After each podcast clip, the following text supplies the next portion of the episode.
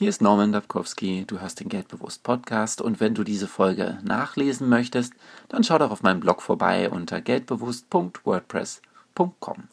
Das Thema der heutigen Folge lautet Denken. Versuche einmal an nichts zu denken. Schwer, oder? Du kannst nicht nicht denken. Also denke bitte mal darüber nach, worüber du nachdenkst. Sind diese Gedanken eher positiv oder negativ? Sind die Gedanken auf die Zukunft gerichtet? Kümmere dich darum, positive Gedanken zu haben und diese zu verstärken. Suche Orte der Fülle auf. Denke über dein Leben in der Zukunft nach. Bitte stelle dir die richtigen Fragen. Denn wenn du dir falsche Fragen stellst, ist die Antwort egal. Was sind richtige Fragen? Wirst du vielleicht denken. Ich gebe dir mal drei Beispiele.